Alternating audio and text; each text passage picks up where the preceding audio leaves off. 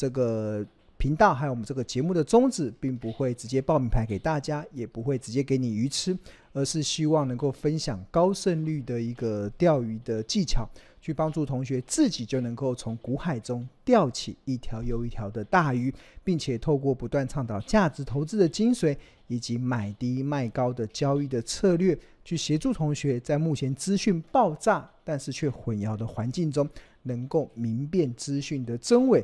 最后，每一个人都能够成为卧虎藏龙的投资高手。淡淡九月天，存股等变天。那为什么会是淡淡的九月天呢？当然，一方面我们前面有提到了台股在这个万六万七这个地方有很大的一个天花板的套牢的卖压，需要花一点时间去消化。那除此之外，整个半导体的景气的翻转时间。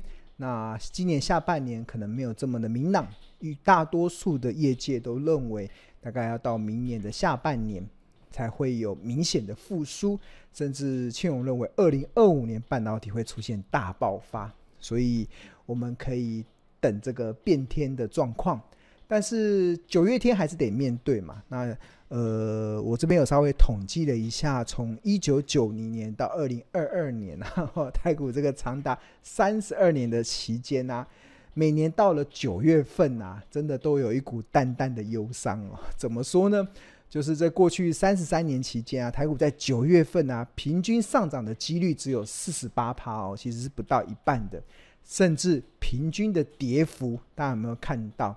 是来到二点六四趴，就是每年台股到九月份的时候，平均会跌二点六四，八月份是会跌二点二趴。所以你看到了这个历史统计数据之后啊，你应该就不会太意外啦。最近的行情的一个状况。那除此之外啊，除了这个过去三十二年台股九月份平均会出现二点六四 percent 的跌幅，让我们有这个淡淡的忧伤的之外。最近啊，外资啊也启动了所谓的绕跑行情，对啊，金管会九月五号的时候还公布了外资净汇入与汇出的情况。那八月份合计汇出了五十八亿美金，折合台币大概是一千八百五十亿台币，这也创下今年以来单月的新高，甚至是近十二年以来的最大。的第五名的汇出量，就是 外资最近也是拼命在不止卖台股啦，甚至还卖完股之后还汇出台湾。那当然，这都显示出整个台股在这个淡淡的九月天下所面临到一些负面的一个状况。那除此之外，庆隆长期在观察台股的这个多头的强跟弱的时候啊，我会去观察一个叫做台股呈现均线多头排列的加速。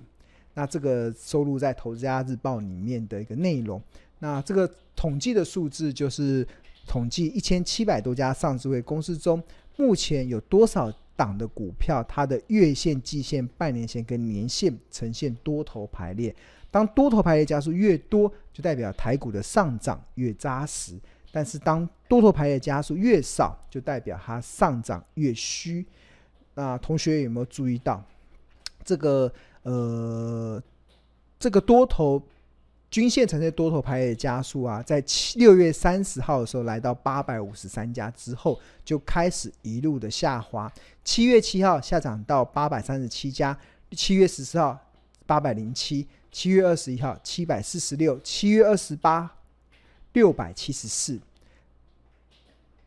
台股在七月三十一号的时候，同学给你给大家看一下，你看到看到这个数字的时候，你就会惊觉，就是我们的这个指这个的指标真的具有领先市场的这个参考意义啦。我们看一下台股在今年的七月三十一号，那我们看啊这是七月三十一号台股。来到了一七四六三这个波段的最高点，这是在今年的七月三十一号。如果你用周来看的话，也是这个波段的最高点，来到一七四六三，是在七月三十一号。当台股来到了波段的最高点的同时啊，我们看这个庆隆平常会显示在《投资家日报》的这个台股呈现均线多头排列加速，七月二十八号却掉到六百七十四家，它相较于六月底时候的八百五十三家，几乎已经掉了将近一百八十家左右了，一百八十家左右，它甚至还持续的下降。八月四号来到六百零一家，八月十一号五百三十四家，八月十八号四百五十九家，八月二十五号三百八十八家，九月一号更掉到三百三十二家。所以，如果你懂得去判断这个呃这个多头排列加速开始下降的时候，当台股在七月三十一号涨上去的时候，你就会知道台股的这一波的上涨是比较虚的，它就酝酿了未来可能比较大的一个呃修正的一些压力了。所以后来果不其然，台股后来从一七四六三跌到一六二六一六二六四，回档了将近一千两百点。那这个。为什么我庆农一直说不意外？其实我们从这个呃多头排列加速开始下降，其实就可以有一些有一些定见在这里面了，所以没什么好意外的。好，那谈完了这个淡淡的九月天呢，淡淡的九月天之后啊，那当然大家就会说，那那那要怎么操作嘛？对啊。那淡淡的九月天，我们操作的方式依然还是用存股的方式嘛，用存股的方式去选择。那除了存股之外啦，我觉得，呃，为什么我长期以来主张存股啦，或者是投资一些？如果你不是这么想要要花时间研究投资，或者是你根本没有时间去研究投资的一些上班族或者小资族，或者甚至是你想要乐活退休的退休族，那你其实有很多的商品都可以提供你选择，但是。你要选择什么样的商品呢、啊？有一个很重要的，就是你必须得先设定好你的目标。这个目标是什么？我要花多久的时间将我的资产翻一倍？大家有没听懂？你要花多久的时间将我的资产翻一倍？那我们来开放同学来回答好了。你觉得你期许自己？假设我今天有一百万好了，或者是啊用一百万啦，一百万可能比较呃正常一点的平均水准。那你希望一百万多久的时间可以翻到两百万？我们开放同学回回答：一百万的多久的时间可以翻成两百万？一年、两年、三年、四年、五年还是六年？哇！黄建志同学说一年内，哇，好厉害！一年内翻一倍。然后这个同学说三年，然后为。魏刚仔说：“希望一年内。”彩儿说：“一年。”哇，大家很贪心哦！一年内，那如果你想要一年内要翻一倍啊，那你记得去报名庆荣老师的不看盘获利投资的实战班，对啊。那我会分享我有一年怎么样把资产翻六倍，哈哈哈，这个这个独门的绝招，我只在实战班揭露，对啊。好，那叶春玉同学说三年呐、啊，然后。呃，并说希望一年，然后许淑霞同学说三到四年，其实这个三到四年比较正常一点呐、啊，一年内哇，真的，呃，美女雅丽同学说跟着老师一年，哇，希望一年，我没这么厉害，如果我一年可以帮你的资产翻一倍，哇，那真的，呃。我帮助同学得到了很多的祝福，我也蛮感谢上帝的，蛮大感谢上帝给我这样子的恩赐。但是我相信那绝对不是我的功劳，对啊，那真的都是天时地利人和所创造出来的条件。因为一年翻一倍是是很高的标准哦，对啊，这个不容易啊，也不常见，对啊。那吴怡昌同学是说三年嘛，Michael 是三年，其实正常啦，大概三年算是比较正常。那为什么呢？我说一年不正常，是因为那个报酬率要非常高哦。对啊，哦，同学彩儿说他其实已经快到了，哇，真的吗？彩儿刚才有说他希望一年能够资产翻一倍，然后他留言说他其实已经快到了，哇，他也报名了不看盘投资课，哎，不错不错不错。对，呃，今年确实啊，很多同学，所以我觉得今年呃，真的天时地利人和啦，让。让我们追踪的很多股票突然飙涨上来，因为存股后来变标股嘛。那当然，但但我一直在讲嘛，这个不会是常态啊，对啊，就不会永远都如果存股都能变标股的话，那那就不得了了，就不得了了，对啊。那以后台湾的首富就不叫林百里了，以后台湾的首富要换成孙庆龙了，对啊。我觉得呃太困难了，这不是常态，对啊。今年的状况不是常态了。那王小平同学说五年，对啊，对。然后黄志呃黄建志同学说他今年已经有三档股票赚一倍了，哇，厉害厉害厉害！这我们的同学真的帮大家按个赞。真的，我觉得今年真的是大丰收的一年啊！真的，大家好好的乘胜追击，这是一个非常好让你财富倍增再成长的一个很重要的契机。好，那谈到了多久你的一百万可以变成两百万呢？其实我们会用一个叫七二法则啦。所谓的七二法则，其实它就可以帮助你快速的统计你要什么样的报酬率可以让你的一百万变两百万。假设。你的年化报酬率可以来到七十二趴，七十二趴哦，年化报酬率，你只需要一年的时间就可以翻一倍。然后，如果你的年化报酬率可以来到三十六趴，两年可以翻一倍；二十四趴，三年可以翻一倍；十八趴，四年可以翻一倍；十四十四点四趴，五年可以翻一倍；十二趴，六年可以翻一倍；然后十点二九趴，七年可以翻一倍；九趴，八年可以翻一倍。八趴九趴九年可以翻一倍，七点二趴十年可以翻一倍，六点五五趴十一年可以翻一倍，六趴十二年可以翻一倍。然后，所以观看你投资什么样子的报酬率的商品，那它就有机会让你本金翻一倍。然后我刚好看到有同学有留言嘛，淡淡的九月天可不可以投资美债？那美债属于哪一个投资报酬率的区间呢？那我个人认为，大概落在这个地方，大概可以帮助你十二年翻一倍，或许有机会啦。或许因为它报酬率六趴嘛，那因为现在美债的殖利率，呃，我不知道你是投资政府债还是一些公司债。那至少我看到了一些投资等级的公司债，殖率大概都有四趴到五趴之间，甚至还有五趴以上的。所以殖率五趴，再加上资本利得，所以一年年化报酬率六趴应该没有很困难。所以如果你投资的是美债的这个商品的话，你或许可以期待十二年可以把你的一百万翻到两百万。啊，但是显然的，我们的同学好像目标不止如此，不，大家都不希，呃，不会只只是小小的希望十二年翻一倍。我看很多人都希望三年，然后两年能够翻一倍嘛。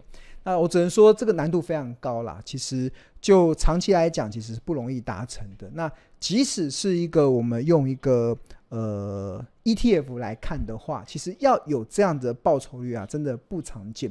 短线我只能说，短线有机会，短线有可能在一年内可能赚个三成四成。但是如果你把时间拉长到三年、五年甚至十年啊，哇，要能够维持这么高的报酬率，真的。不容易啦，像这个美国投资大师巴菲特，他过去四十八年、四十九年的平均报酬率大概也在十八到十九趴而已，十八到十九趴哦。所以换言之，他大概以他的这个投资大师等级的能力的人，他大概四年翻一倍，四年翻一倍是一个比较正常的一个报酬率的水准啊，四年翻一倍。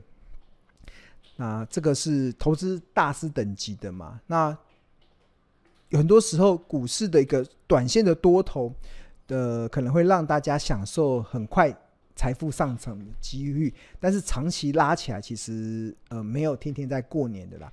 举例来说，那我这边举了这个高股息的 ETF 跟市值型 ETF，它从今年近一年以来、近三年、近十年来的报酬率。那高股息的 ETF 我举零零八七八跟零零五六，我们看它今年以来都很报报酬率都很高。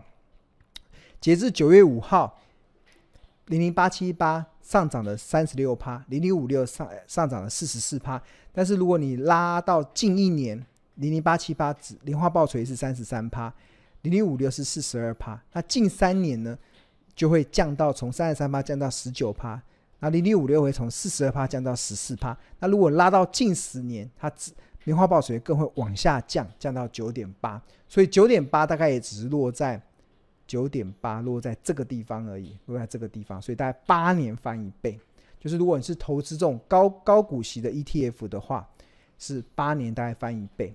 那如果你是投资市值型的 ETF 的话，台股有两个代表嘛，一个是零零五零，一个是零零六九二。那他们今年以来虽然报酬率只有十九趴跟二十趴，好像输给零零八七八的三十六趴跟零零五六的四十四趴。但是如果你用近十年来，诶，近三年来看，零零五零的年化报酬还有十趴，零零六九二还有十二点五趴。那近十年呢零零五零还是有十一点七趴，也赢过零零五六的九点八趴。这个，所以如果以零零五零来讲，它十一点七趴，大概就是落在呃七年左右，七到六年之间可以翻一倍，对啊。所以这个是呃在投资市场中比较。常见的一个报酬率的一个展现呢、那当然我看到同学 他希望三年哦，哇，然后不要呃，如果你是投资美债啦，如果这个时候是投资美债的这个呃 ETF，那我认为大概十二年翻一倍或许是有机会。那如果你是投资这个高股息的 ETF，或许八年翻一倍有机会。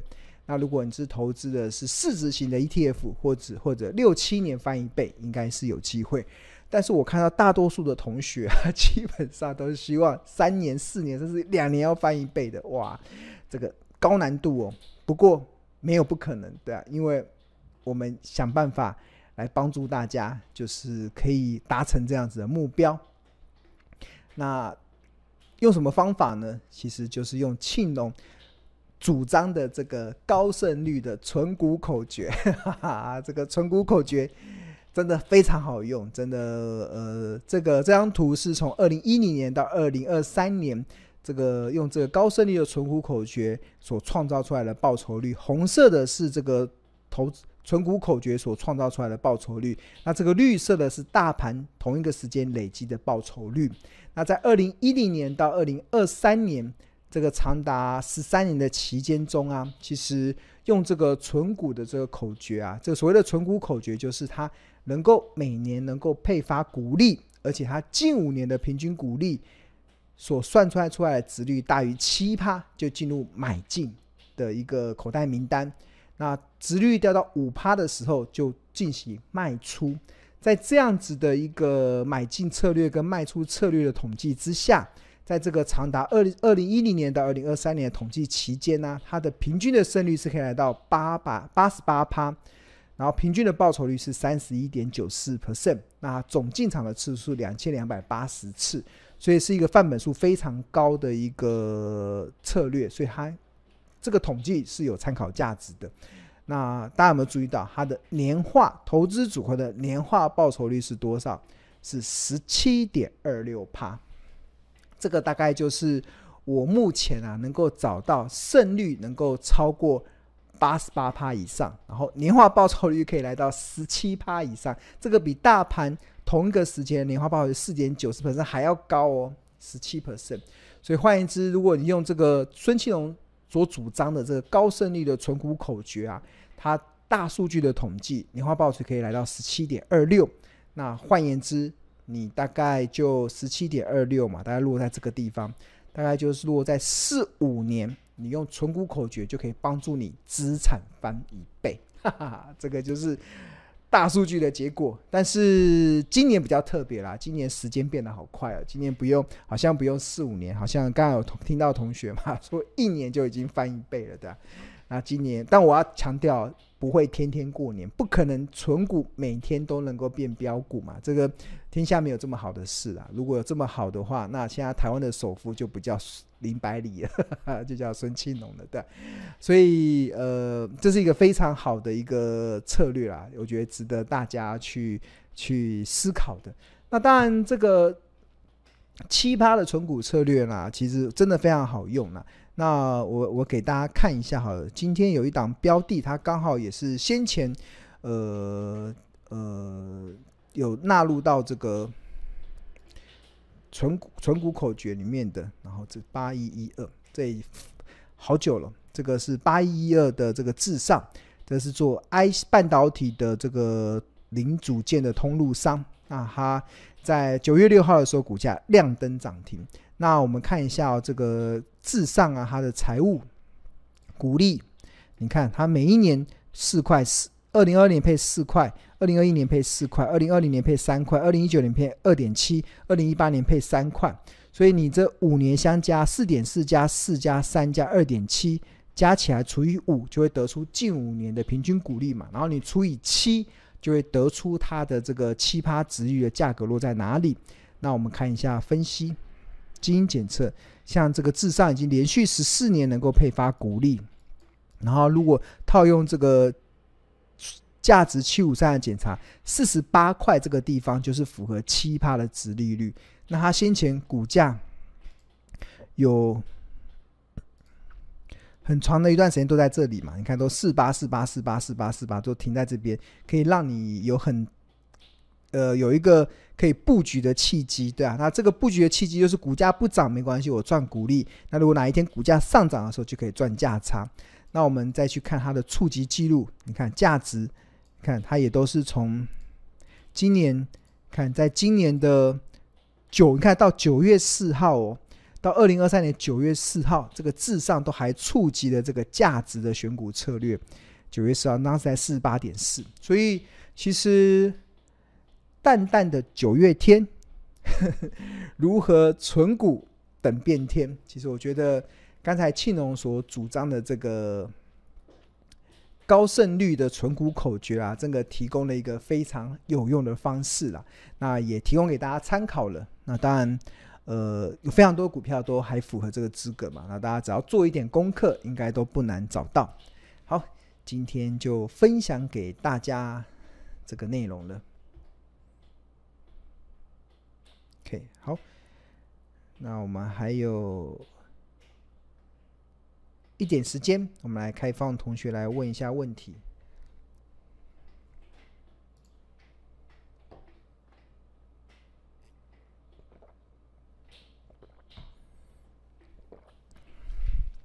好，魏刚仔说同学有说有参加八月十七号老师的线上讲座，相信明年可以翻倍。八月十七号那个就是日报同学会嘛？对，日报同学会。那日报同学会是一个。我们一个蛮呃蛮扎实的一个内容啦。这个其实你只要订购我们两百四十份的《头家日报》，那你就可以免费的去参加刚才同学所讲的这个呃讲座。那我们这次的讲座的主题叫 “AI 护体，台股出大运”。那你只要报名订阅两百四十份《投资家日报》的同学，你都可以免费的获得这场讲座的线上观看权限，而且可以无限观看六十天。那除此之外，订购两百四十份日报的还有四大好礼：第一个就是价格优惠，每份只要四十元；第二个可以免费回看五天的日报；第三个可以免费加入日报的专属的赖群。那目前这个优惠只到九月三十号，这也是这位同学。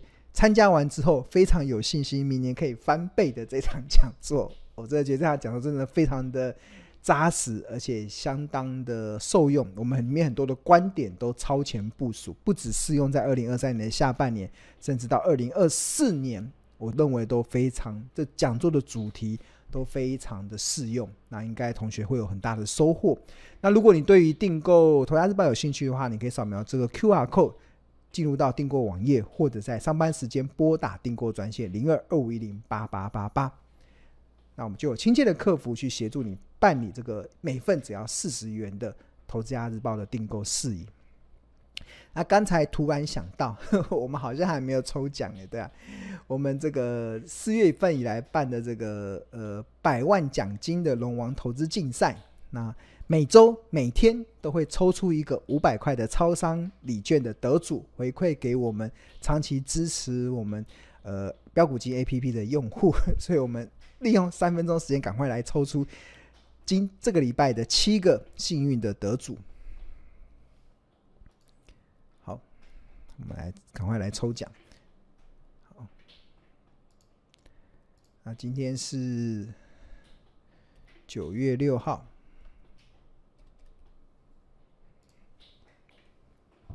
那我们奖项的设定是，奖项的设定有七个，七个五百块的超商礼券。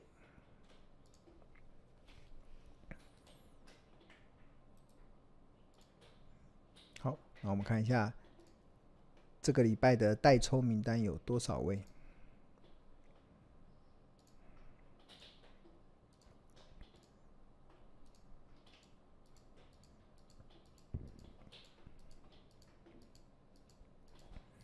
五百块的超商礼券啊，我们已经发出去非常多了，三百三十七，好，三三七，然后确定，然后同意抽奖，哒哒哒哒哒哒哒，好，那我们来快速的公布。呃，第一个中奖的是一百八十九名，第二个是四十三，第三个是八十九，第四个是三一二，第五个是十一，第六个是二四八，第七个是二八四。好，那我们来看第一个中奖的同学是三百一十二号，三百一十号的同学就是你的账号是 T 四点，然后你的股票是汉唐、中向跟联电。OK，恭喜这位同学中奖。那第二个是二八四，二八四，账号是 AGQ，然后股票是环球金、威强电跟南电，恭喜这位同学中奖。那接下来是二四八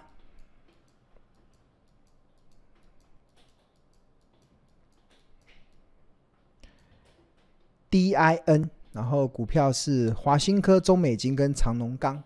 那恭喜这位同学中奖，二四八完之后是一八九，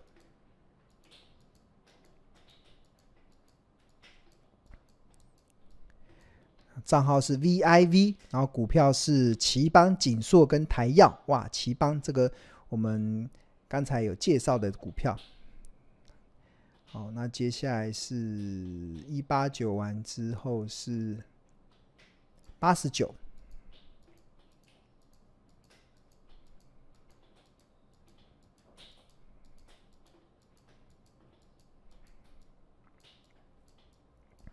账号是 KIJ 吗？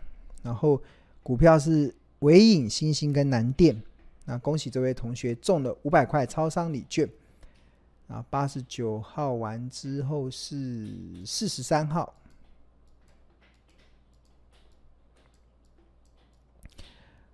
代号是呃账号是 SEC，然后股票是奇邦跟千星。哇，这个也有买奇邦，不错不错。淡淡九月天，存股等变天。好，那最后一位十一排名第十一名的，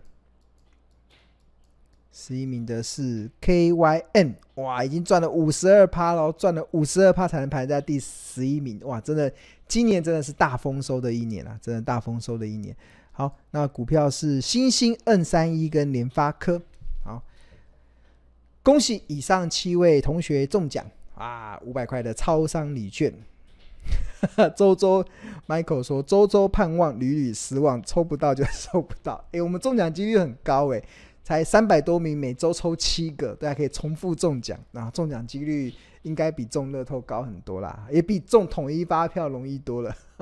好了，那就下个礼拜看看。同学会不会中奖喽？那也祝大家在接下来的礼拜都能够操作顺利。那我们下周同一时间再见喽。